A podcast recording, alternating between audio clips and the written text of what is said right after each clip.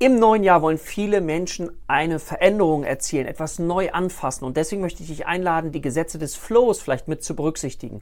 Flow kommt von Fließen. Das ist aus der Glücksforschung und sagt, dass wenn wir etwas Neues zum Beispiel lernen möchten, es wichtig ist, dass wir es schaffen, das einzuteilen zwischen einer Unter- und einer Überforderung. Das heißt, wir brauchen eine Technik, wie wir es schaffen können, Lernstoff so aufzunehmen, dass er nicht überfordernd ist, aber auch nicht unterfordernd.